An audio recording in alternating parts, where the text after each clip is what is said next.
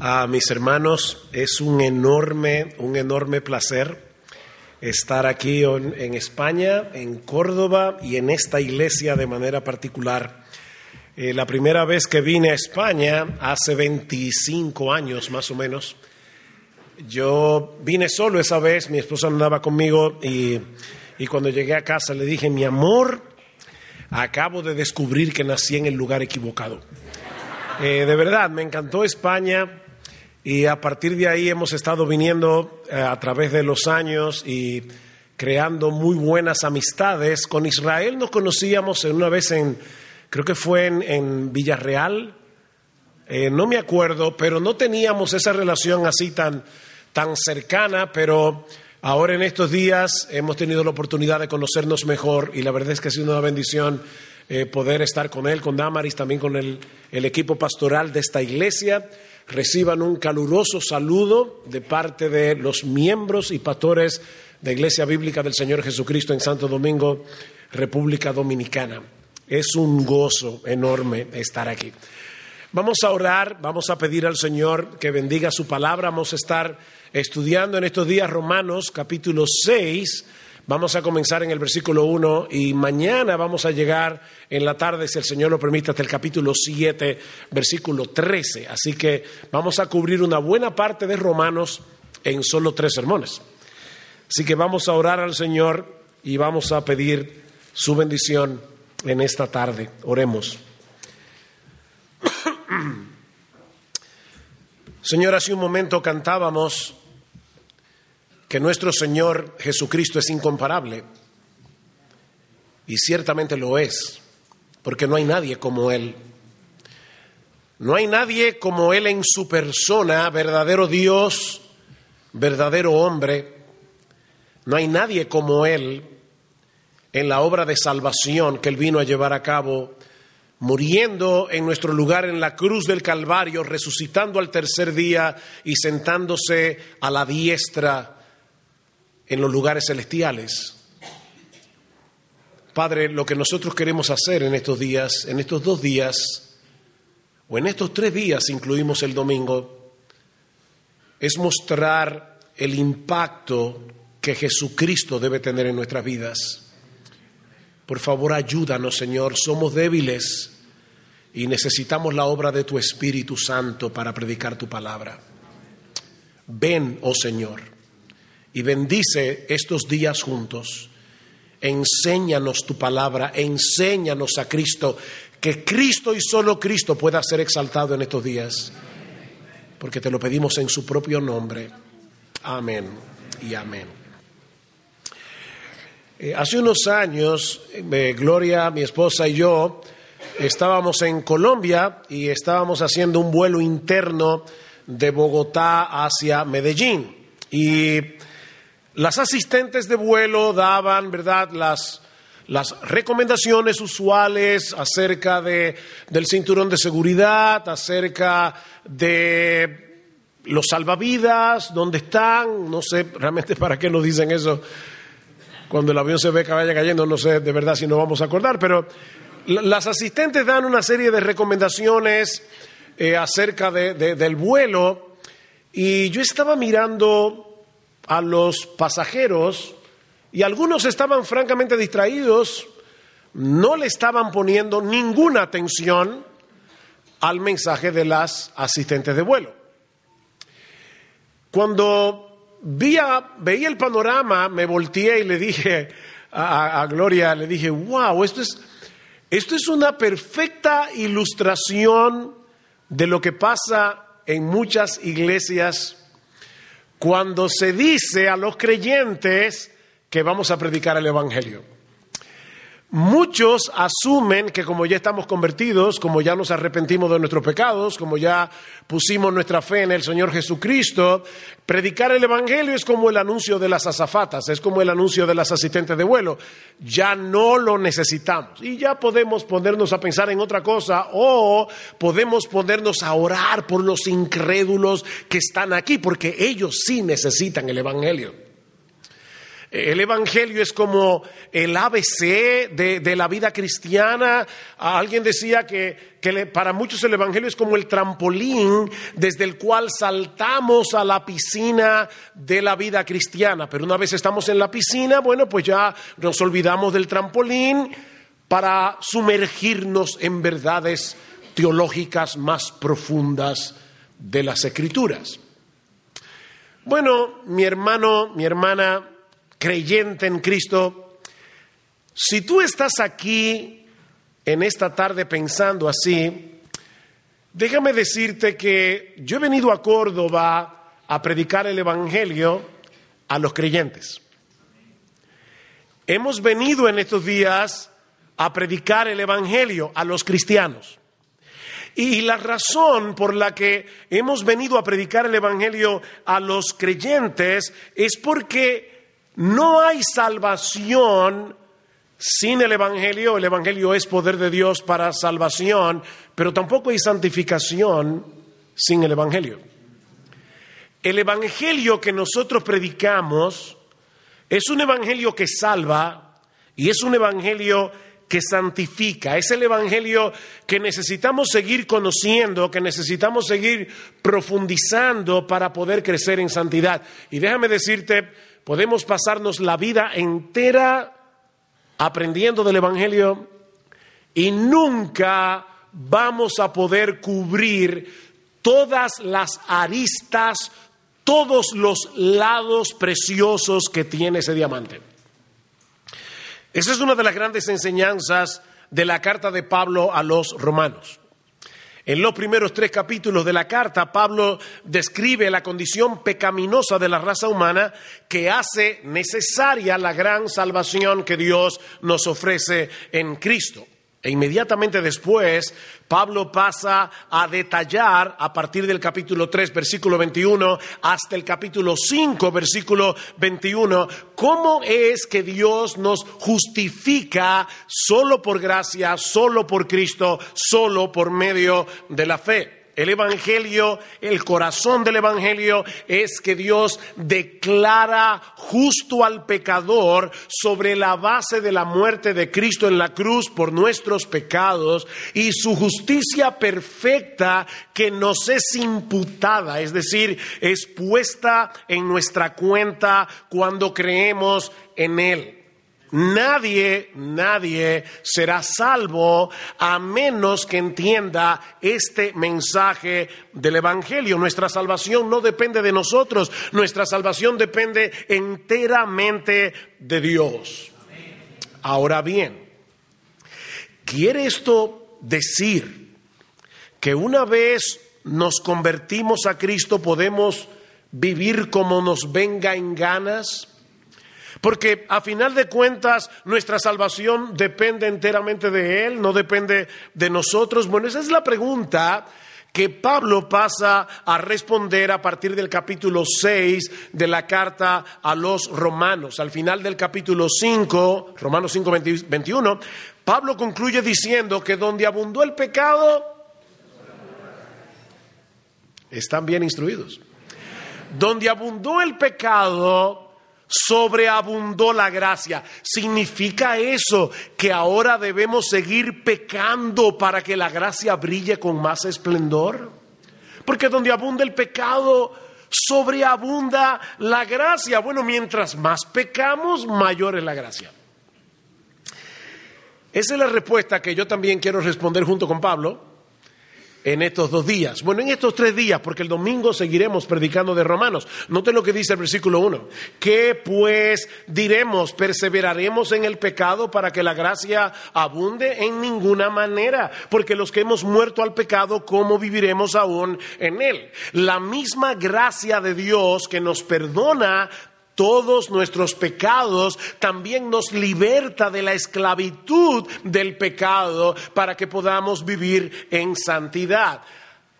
Mi hermano, el que no está siendo santificado es porque no ha sido justificado. Porque la justificación y la santificación deben ser distinguidas, pero no separadas. No son la misma cosa.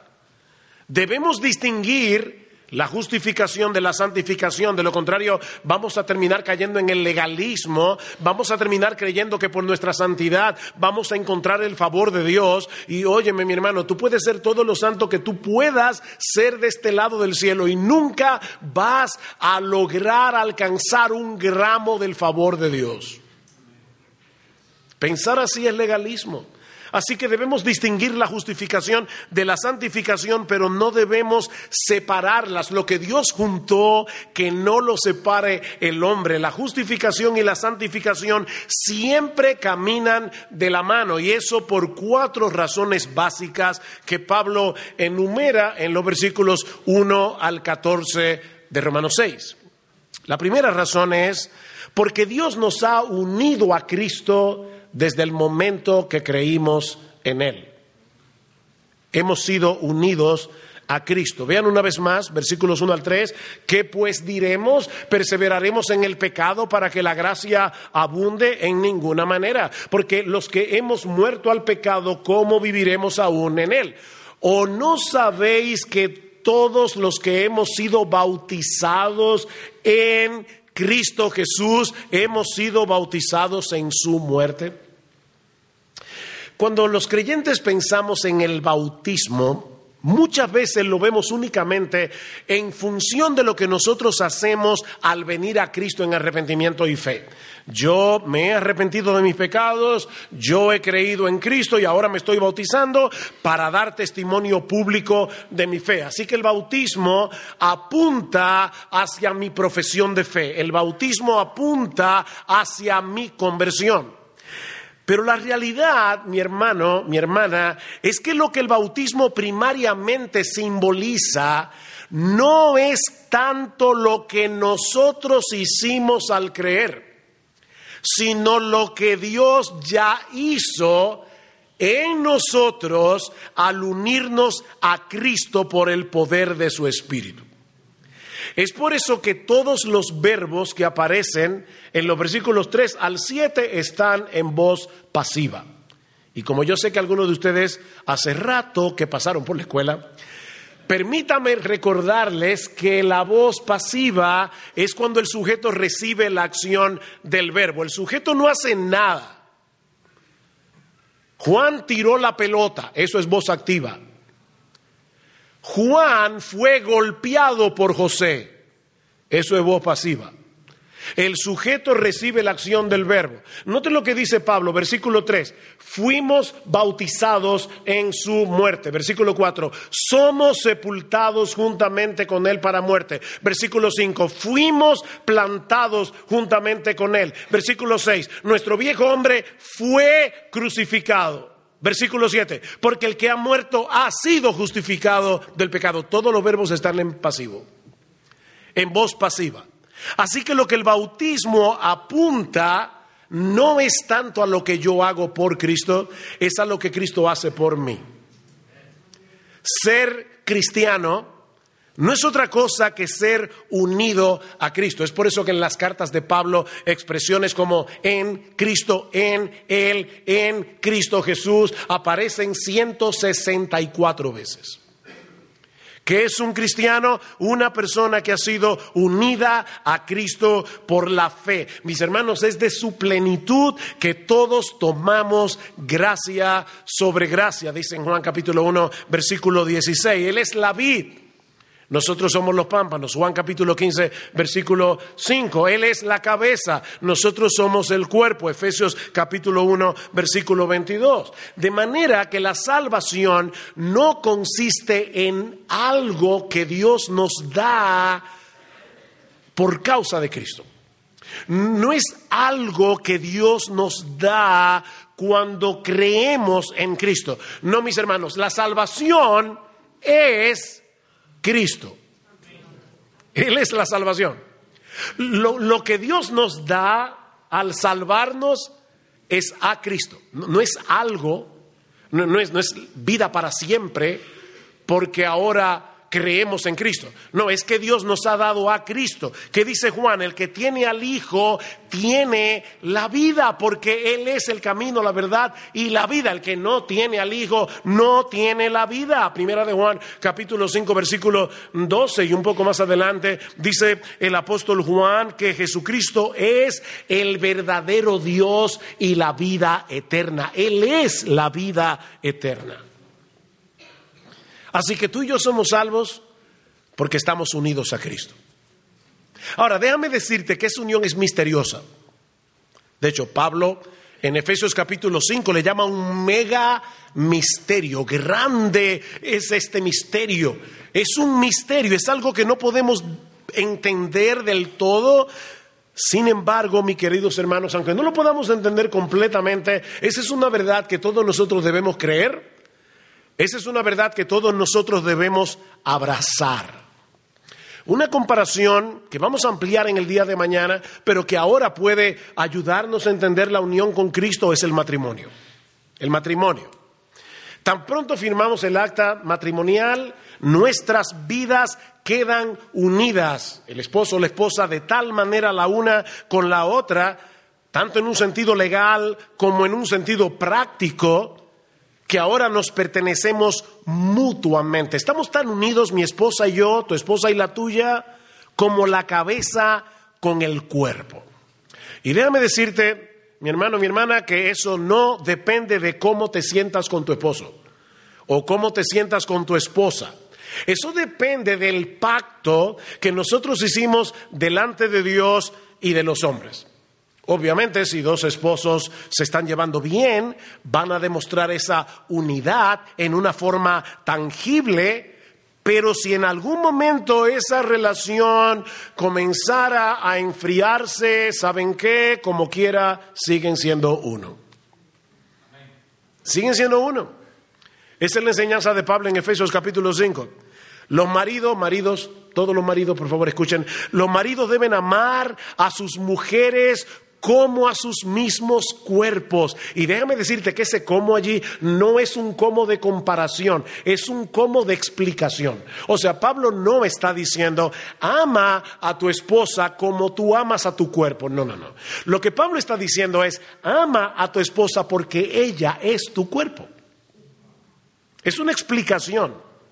El que ama a su mujer, Asimismo se ama, porque nadie aborreció jamás a su propia carne, sino que la sustenta y la cuida, como también Cristo a la iglesia, porque somos miembros de su cuerpo, de su carne y de sus huesos. Y ahora Pablo cita Génesis capítulo 2, versículo 24, por esto dejará el hombre a su padre y a su madre y se unirá a su mujer y los dos serán una sola carne. Y ahora escuchen, grande es este misterio, mas yo estoy hablando de Cristo y de la iglesia. Yo estoy hablando de Cristo y de la iglesia. La unión del hombre y la mujer en el matrimonio apunta hacia una realidad mucho más gloriosa, la unión de Cristo con su iglesia. E-, esa es la unión original. Nosotros somos la copia. Es debido a esa unión que somos salvos. Y es debido a esa unión que ahora podemos ser santos. ¿Cuál es el tema de esta conferencia? No se conformen al mundo, déjense, yo sé que el título es más largo así, pero es como debería ser, déjense ser transformados. Lo que nos lleva a la segunda enseñanza de este pasaje. Ya hemos visto ¿Por qué la santificación y la justificación van de la mano? Bueno, en primer lugar, por causa de nuestra unión con Cristo. Pero en segundo lugar, porque debido a esa unión con Cristo, todos nosotros hemos muerto al pecado. Hemos muerto al pecado. Noten todas las veces que Pablo habla de este concepto en Romanos capítulo 6. En el versículo 2 dice que hemos muerto al pecado. En el versículo 3 dice que fuimos bautizados, vean sus Biblias, en su muerte. En el versículo 4 dice que fuimos sepultados con Él para muerte por medio del bautismo. En el versículo 5 dice que fuimos plantados juntamente con Él en la semejanza de su muerte. En el versículo 6 dice que nuestro viejo hombre fue crucificado juntamente con Él. Y luego Pablo menciona la palabra muerte y morir en los versículos 7, 8, 9, 10 y 11. Es obvio que Pablo quiere que nosotros entendamos que nuestro viejo yo, el viejo yo esclavizado al pecado, ha muerto. Si tú eres cristiano, cristiana, mi hermano, tu antiguo yo, descendiente de Adán, el que era un rebelde contra Dios, el que constantemente violaba la ley de Dios, ese yo está muerto y enterrado, juntamente con Cristo. Pastor, pero es que yo no entiendo bien eso. Yo tampoco. Yo te estoy diciendo simplemente lo que la Biblia revela. Ya te dije que esto es un misterio. Pero lo cierto es, mi amado hermano, mi amada hermana, que tú y yo estamos muertos. Es, por eso que ya no hay condenación para aquellos que están en Cristo Jesús. Romanos capítulo 8, versículo 1, porque el yo que cometió todos esos pecados, el yo por el cual deberíamos ir al infierno, ese yo murió. Está muerto. Pero precisamente por eso el pecado ya no puede gobernarnos a su antojo. Porque ese nuevo yo ha cambiado de dueño. Ahora le pertenecemos a Cristo, no al pecado, y eso tiene que ser evidente en nuestro carácter y en nuestra conducta. Versículo 2, otra vez, que dice Pablo, perseveraremos en el pecado para que la gracia abunde en ninguna manera porque los que hemos muerto al pecado, ¿cómo viviremos aún en él? Si tu antiguo yo, esclavizado al pecado, ha muerto, ¿cómo es posible que tú sigas viviendo como si ese antiguo yo estuviera vivo? Eso es básicamente lo que Pablo está diciendo. El pecado sigue siendo un problema para ti y para mí, porque todavía mora en nosotros. Y déjame decirte que el pecado que mora en nosotros no es como un volcán desactivado, es un, es un, enemigo sumamente peligroso, pero ya no es nuestro rey.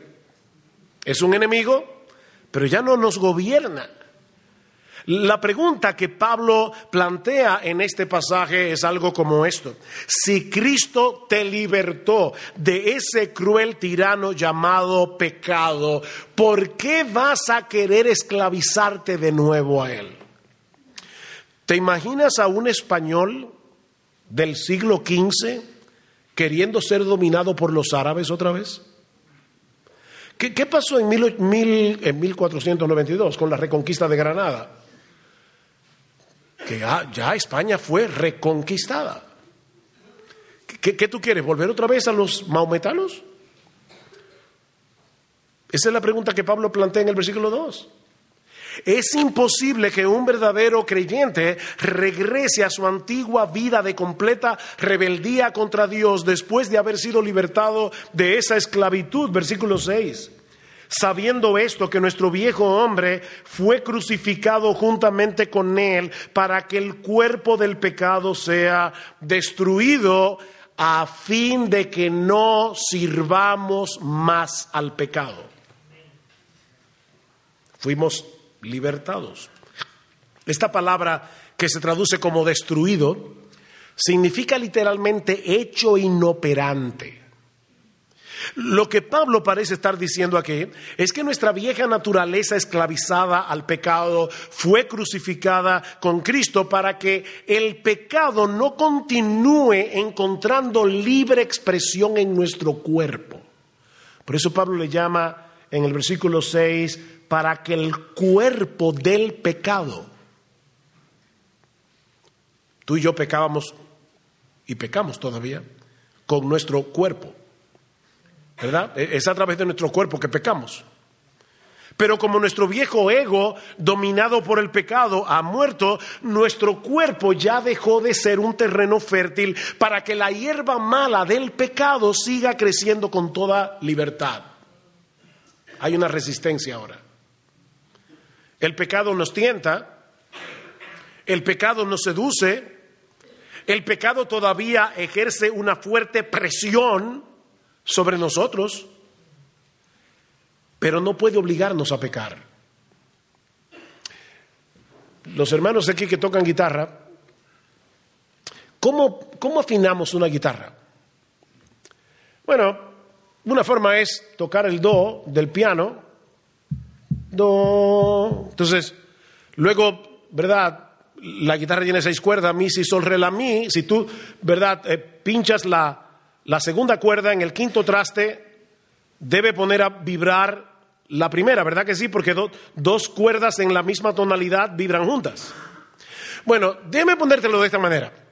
Todos nosotros tenemos nuestra propia concupiscencia, todos nosotros tenemos los pecados a los que estábamos acostumbrados y a veces el diablo nos toca un acorde que no nos hace nada, no nos pone a vibrar porque no habíamos caído en ese pecado cuando no éramos creyentes. Yo nunca, por ejemplo, fui un alcohólico, yo nunca tuve problemas con las drogas, así que si alguien hoy día viene y me ofrece ah, algún tipo de droga o me ofrece irme por ahí a emborracharme, yo voy a decirle que no sin ningún problema, porque yo nunca tuve problemas con eso. Pero hay otros acordes pecaminosos que a mí me ponen a temblar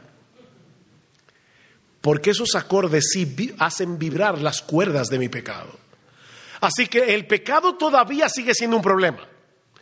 Y el diablo sabe muy bien qué acorde tocar para tentarte. Lo que estamos diciendo, mi hermano, es que el diablo puede seducirnos, el diablo puede tentarnos, el diablo puede tocarnos el acorde que pone nuestro, nuestro pecado a vibrar, pero él no puede obligarnos a pecar. Ya no puede, ya no puede obligarnos a pecar. El, diablo ya dejó de ser nuestro rey, el diablo ya dejó de ser nuestro dueño, el diablo ya dejó de ser nuestro amo. Fuimos libertados de la esclavitud del pecado. Es por eso que cuando Él logra vencernos, porque a veces lo logra momentáneamente, ¿cómo tú te sientes? ¿Contento de haber podido hacer tu voluntad? O avergonzado de haber ido en contra de la voluntad de Dios. El verdadero creyente se siente avergonzado. Y nos volvemos a Cristo en arrepentimiento y fe. Decía Lutero que la vida cristiana es pasarnos haciendo todo el tiempo lo mismo que hicimos al principio. ¿Qué hicimos al principio cuando venimos a Cristo? Arrepentirnos y creer. ¿Qué debemos hacer ahora por el resto de nuestras vidas? Arrepentirnos y creer. La vida cristiana es una vida de arrepentimiento y de fe. Pero el creyente no solo ha muerto al pecado, sino que Pablo nos enseña, en tercer lugar, que por causa de nuestra unión con Cristo, ahora estamos vivos para Dios. Recuerden qué es lo que Pablo está tratando de demostrar. Que si tú eres un verdadero creyente ya tú no puedes seguir siendo dominado, controlado por una vida de pecado. Primera enseñanza, ¿por qué no? Porque nuestra vida ha sido unida a Cristo. En segundo lugar, porque por causa de nuestra unión con Cristo hemos muerto al pecado. En tercer lugar, porque ahora estamos vivos para Dios.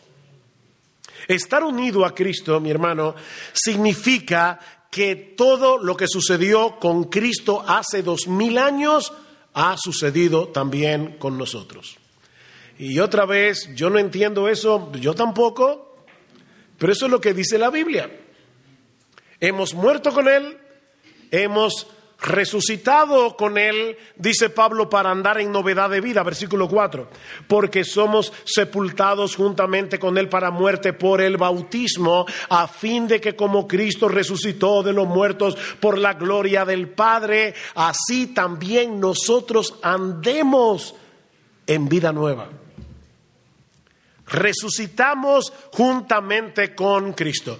A pesar de que el pecado todavía mora en nosotros, lo cierto es que los cristianos anhelamos vivir para la gloria de Dios. Somos una nueva creación en Cristo, dice Pablo en 2 Corintios 5:17. Ahora tenemos nuevos afectos, ahora tenemos nuevas inclinaciones, ahora tenemos nuevos deseos, ¿no es así? Aunque sea de manera incipiente, el fruto del Espíritu debe ser evidente en nosotros. Amor, gozo, paz, paciencia, benignidad, bondad, fe, mansedumbre, templanza, dominio propio. Sí, es verdad que todos debemos seguir creciendo en cada una de esas virtudes, pero la obra del Espíritu en cada creyente es formar esas virtudes cada vez más ampliamente en nosotros para que nos parezcamos cada vez más a Cristo, que es el retrato perfecto del fruto del Espíritu.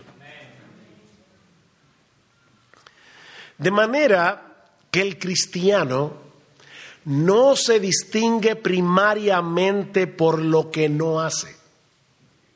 Hay personas que dicen, bueno, yo antes hacía esto y antes hacía aquello y ahora no lo hago y no hago esto ni hago aquello.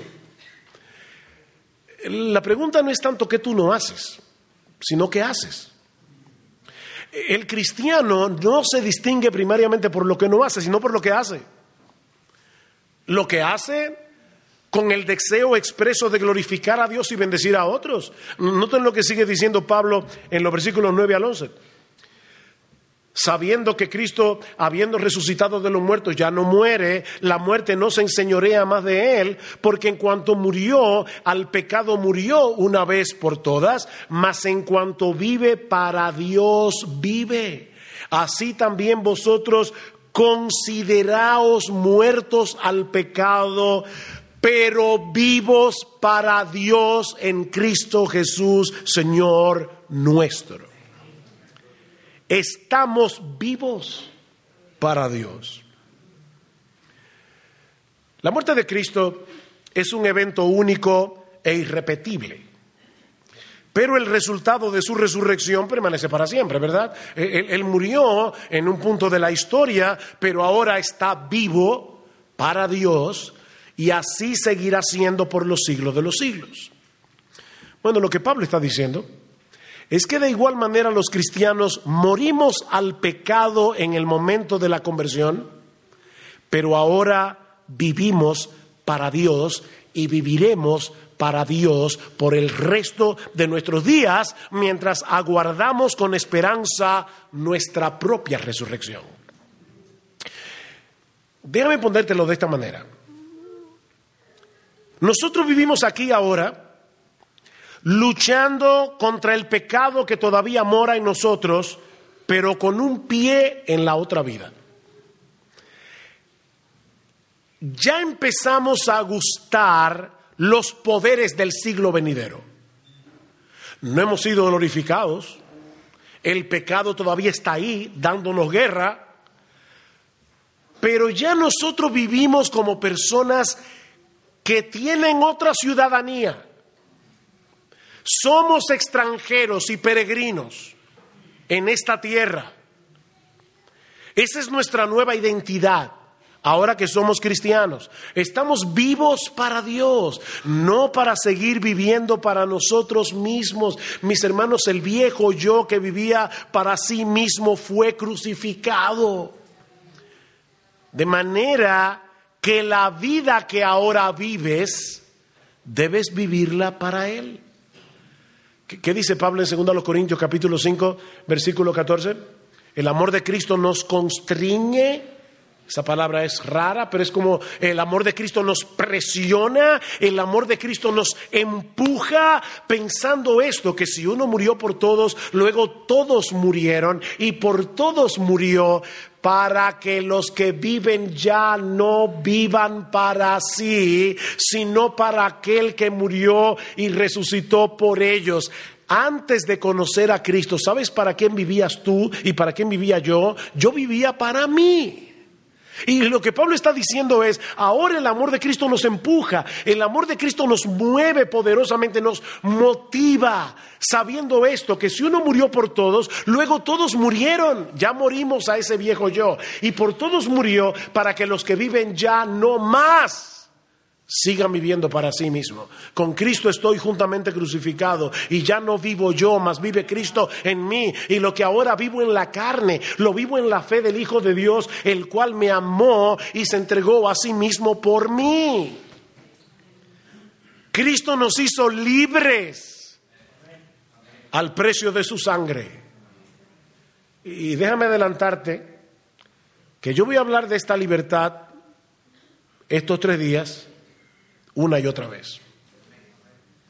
Y a mí no me molesta repetir las mismas cosas. Porque la base de la buena enseñanza, ¿cuáles son las tres cosas? La repetición, la repetición y la repetición. Somos libres al precio de la sangre de Cristo. ¿Y para qué Cristo nos hizo libres? Para que podamos decirle que no a nuestros deseos pecaminosos. Y no solo eso, Hemos sido hechos libres incluso para que podamos restringirnos de cosas que en sí mismas no son pecaminosas, pero que pueden hacerle daño a mi alma o al alma de otros.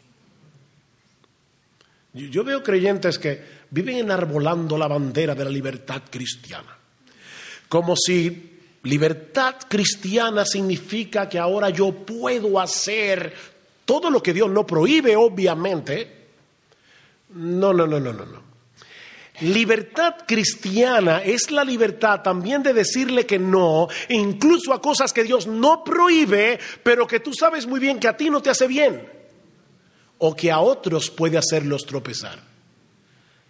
Somos libres para poder vivir para Dios y para poder vivir para otros. Eso antes era imposible, porque yo vivía para mí, yo, yo vivía para mi pequeño reino. Gracias. Si hubiera sido por mí, yo hubiera cambiado el Padre nuestro, porque mío es el reino, el poder y la gloria por los siglos de los siglos. Amén. Bueno, lo que hace Cristo cuando nos mata, porque, óyeme, Cristo, es verdad que Cristo vino a darnos vida, pero antes de venir a darte vida, vino a matarte. Él tenía primero que matar tu antiguo yo, esclavo del pecado, para entonces poder darte nueva vida. Y ahora que tenemos nueva vida, podemos decirle que no al pecado y podemos decirle que no a cosas que no son pecaminosas. Pero como dice Pablo, todo me es lícito, pero no todo conviene. Todo me es lícito, pero no todo edifica.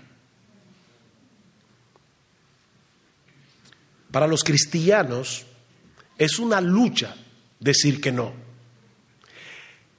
Pero el cristiano se distingue en que está luchando. Fíjate, yo no estoy diciéndote que porque tú eres cristiano, ahora cuando el diablo te toque ese acorde de guitarra y tus cuerdas comienzan a vibrar, tú ah, a mí ya no me importa. No, no, no, no, miren hermanos, a, veces la tentación llega tan fuerte que hasta taquicardia da. ¿A ti no te ha pasado eso? Que te pones a sudar Tú estás con, el pie puesto así en la puerta para que el pecado no entre, pero una guerra. Bueno, el, creyente no se distingue porque nunca es tentado. El creyente se distingue porque está luchando contra la tentación. Y la clave para pelear bien esa batalla es nuestra nueva identidad en Cristo, lo que nos lleva a la cuarta enseñanza de Pablo en este pasaje. Y es que los cristianos debemos abrazar, vivir y disfrutar los resultados de nuestra nueva unidad con el Señor Jesucristo. Los cristianos debemos abrazar, vivir y disfrutar los resultados de nuestra unión con Cristo. A lo largo de este pasaje, Pablo ha estado insistiendo en algunas cosas que los creyentes deben saber. Noten el versículo 3. ¿O no sabéis? Él está esperando que tú digas, sí, lo sé. Versículo 6. Sabiendo esto. Versículo 9. sabiendo que Cristo, habiendo resucitado de los muertos, etcétera, ya no muere. Pero ahora Pablo nos exhorta a abrazar con gozo eso que sabemos. Ya sabemos que nuestra vida ha sido unida a Cristo, ya sabemos que hemos muerto al pecado, ya sabemos que estamos vivos para Dios. ¿Qué debemos hacer ahora? Versículo 11. Así también vosotros, consideraos muertos al pecado, pero vivos para Dios en Cristo Jesús, Señor nuestro. En otras palabras, recuerda continuamente tu nueva identidad en Cristo, porque lamentablemente tenemos la tendencia a olvidarla. Recuerda continuamente nuestra nueva identidad en Cristo, porque lamentablemente tenemos la tendencia a olvidarla, sobre todo en esos momentos cuando estamos siendo asediados por el pecado.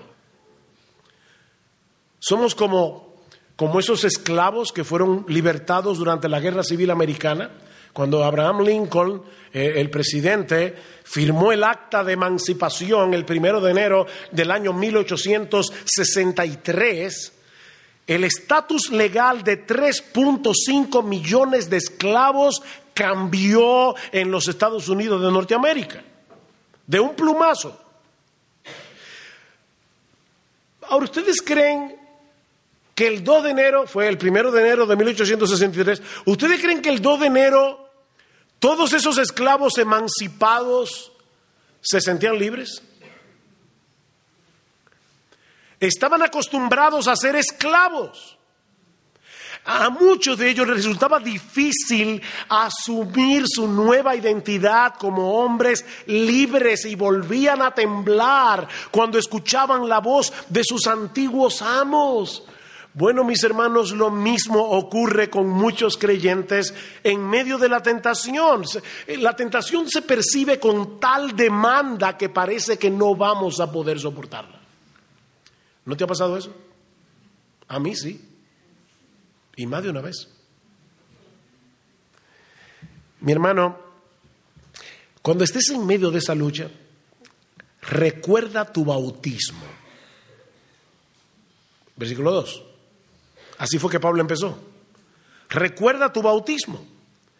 Recuerda lo que esa ceremonia dice acerca de nueva de nuestra nueva realidad en estamos unidos a Él por la fe y debido a la unión que tenemos con Él hemos muerto al pecado, hemos resucitado a una vida nueva, podemos decirle que no al pecado, podemos decirle que sí a Dios. Versículo 12. No reine pues el pecado en vuestro cuerpo mortal, de modo que lo obedezcáis en sus concupiscencias, sus malos deseos, ni tampoco presentéis vuestros miembros al pecado como instrumentos de iniquidad, sino presentaos vosotros mismos a Dios como vivos de entre los muertos y vuestros miembros a Dios como instrumentos de justicia. Ven, hay dos directrices aquí. Negativamente, Pablo nos dice, no debemos permitir que las fuerzas guerrilleras del pecado vuelvan a tomar control de nuestro cuerpo. No lo permitas. Sigue en pie de guerra en dependencia del Espíritu Santo, porque lo cierto es que ahora puedes decirle que no a esos deseos carnales. Amados, yo os ruego Primera de Pedro capítulo 2 versículo 11, yo os ruego como extranjeros y peregrinos que os abstengáis de los deseos carnales que batallan contra el alma. Podemos abstenernos en dependencia del Espíritu Santo. Y si has caído, mi hermano, mi hermana, arrepiéntete, confiando en la promesa del perdón divino y sigue corriendo la carrera. ¿Qué, dice Primera de Juan, capítulo 1? Si confesamos nuestros pecados, Él es fiel y justo para perdonar nuestros pecados y limpiarnos de toda maldad. Yo, todavía recuerdo cuando por primera vez en mi vida entendí la, la paradoja de ese texto. Si confesamos nuestros pecados, Él es fiel. Bueno, yo esperaría que si está hablando de perdón, Juan dijera, Él es fiel y bondadoso. Él es fiel y compasivo. Él es fiel y misericordioso y por lo tanto nos perdona. No, pero dice, Él es fiel y justo. ¿Qué tiene que ver la justicia con el perdón? Tiene mucho que ver, porque Dios es justo y Él ya castigó a su Hijo en la cruz por todos tus pecados. Los que cometiste cuando eras inconverso y todos los que vas a cometer por el resto de tu vida. Y como Dios es justo, Él te va a perdonar. ¿Y sabes por qué te digo eso? Porque yo conozco al diablo. Cuando nosotros pecamos y venimos delante del Señor, el diablo siempre minimiza el pecado antes de cometerlo. Todo el mundo lo hace, eso no es nada. Pero después que pecamos, el diablo magnifica el pecado. Y, y te dice allí en tus rodillas, ah, qué bueno, ¿verdad? Después que tú hiciste lo que te dio la gana, ahora vienes delante del Señor y te espera que Él te perdone. Entonces nosotros confesamos nuestros pecados, pero a pesar de eso no nos sentimos perdonados. Mi hermano, mi hermana, el perdón no es un asunto de sentimiento, es un asunto de fe. Yo tengo que creer en la promesa de Dios porque Dios no miente. ¿Y cuál es la promesa de Dios? Que si confesamos nuestros pecados, Él es fiel y es justo para perdonar nuestros pecados y limpiarnos de toda maldad. Así que mi hermano, no te dejes paralizar por tus fracasos pasados, porque esos fracasos no redefinen lo que ahora eres en Cristo. Mira, algún día esta lucha terminará. Gloria al Señor por eso. Pero mientras tanto, sigue luchando. La segunda directriz de Pablo es positiva. La primera es negativa. No, no dejes que los guerrilleros del pecado vuelvan a tomar el control. Pero positivamente debemos poner nuestras vidas al servicio de Dios. Debemos reconocer que estamos vivos para servirle a Él, para obedecerle a Él no porque estamos tratando de ganarnos su favor con nuestro servicio, con nuestra obediencia, sino porque estamos siendo coherentes con lo que significa vivir en el reino de la gracia. Debemos ser coherentes con lo que significa vivir en el reino de la gracia. De ahí lo que dice Pablo en el versículo 14, uno de los versículos más mal interpretados de todo el Nuevo Testamento. ¿Qué dice Pablo en el versículo 14? Porque, o sea, no, no dejes que el pecado reine, preséntate como alguien que está vivo para Dios, porque el pecado no se enseñoreará de vosotros. ¿Sabes por qué? Porque no estáis bajo la ley, sino bajo la gracia.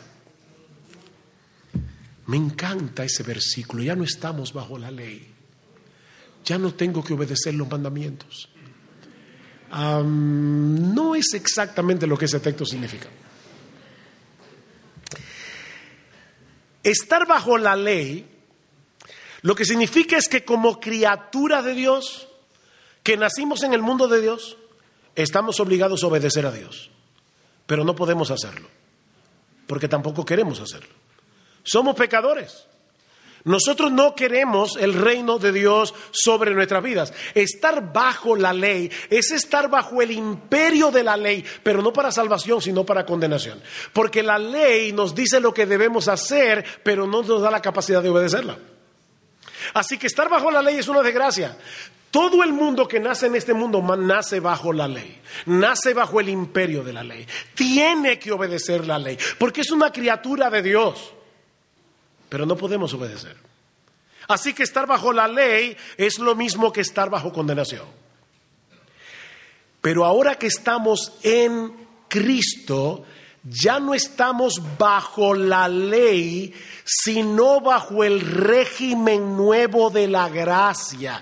Y por lo tanto el pecado ya no puede dominarnos, el pecado no se enseñoreará de vosotros. ¿Por qué? Porque en ese nuevo régimen tenemos recursos de gracia que antes no teníamos para poder luchar contra el pecado y para poder obedecer a Dios.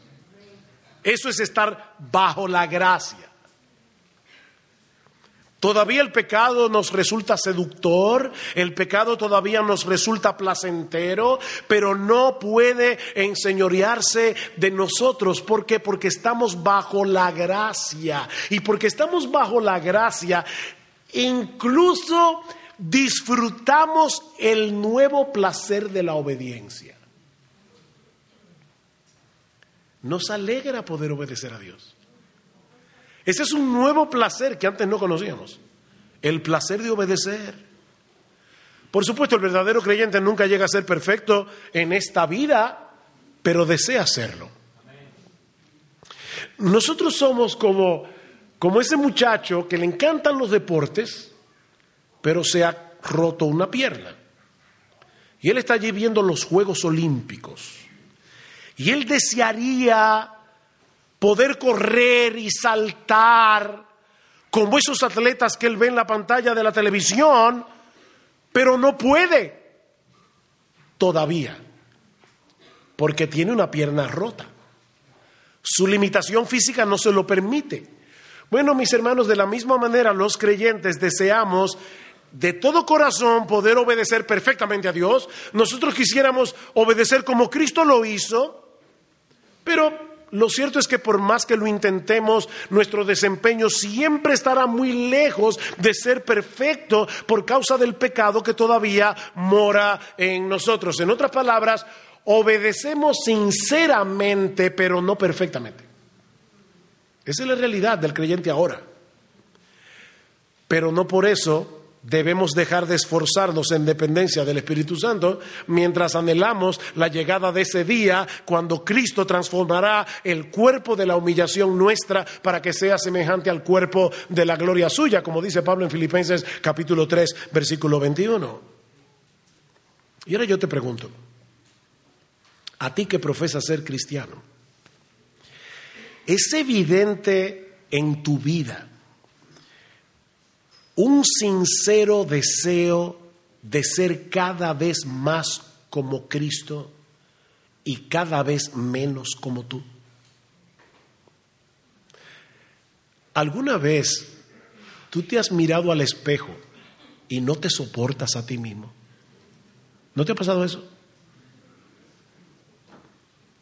Porque, porque tú quisieras ser más como Jesús y quisiera ser menos como tú y cada vez que tú ves a ti, no te sientes bien. Tú puedes percibir un deseo genuino, de verdad, sincero, de, de, obedecer los mandamientos de Dios, aunque percibes al mismo tiempo la resistencia del pecado que todavía mora en ti. ¿Es esa lucha real?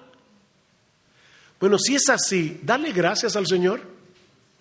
Yo, sé que cansa la lucha, pero de verdad dale gracias al Señor y ampárate una vez más en el Evangelio de Cristo con la esperanza gloriosa de que pronto, muy pronto, estaremos disfrutando de la presencia bendita de nuestro Señor y Salvador y nuestra lucha con el pecado habrá terminado para siempre.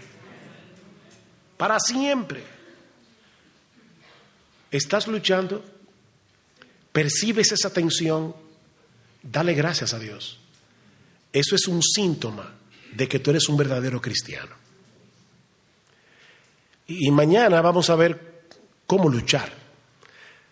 Ahora, si en tu caso no es así, yo te invito en esta noche a que tú vengas a Cristo en arrepentimiento y fe con la disposición a divorciarte de tu vida de pecado, sabiendo de antemano que no vas a poder hacerlo en tus propias fuerzas, pero con la disposición de divorciarte de tu vida de pecado, confiando únicamente en la vida perfecta de Cristo y en su muerte en la cruz por nuestros pecados. Ven a Cristo y vas a ser salvo. Tú eres un esclavo que necesita libertad, eres un condenado que necesitas perdón y absolución, eres un enemigo de Dios que necesita ser reconciliado. Y eso solo será posible si te acoges a la gracia de Dios en Cristo por medio de la fe. Esa es la buena noticia del Evangelio que hay salvación, perdón, libertad en Cristo para todo aquel que cree. Vamos a orar. Padre, queremos darte muchas gracias por este pasaje hermoso de tu palabra, pero cuánto necesitamos, oh Señor, internalizar estas verdades de tu palabra, cuánto necesitamos entender nuestra nueva identidad en Cristo y ser coherentes con esa nueva identidad. Ayúdanos en estos días que vamos a estar predicando de Romanos capítulo 6 y 7. Padre, por la obra de tu Espíritu en nosotros, bendice tu palabra, ayúdanos a ser hacedores y no meramente oidores. Y si hay alguno aquí que está sin Cristo, ten misericordia, Señor. Reparte en este lugar abundantemente arrepentimiento y fe. Y que muchos puedan hoy pasar de la muerte a la vida por causa de aquel que es el camino, la verdad y la vida. Alabado sea tu nombre en Cristo. Amén y amén.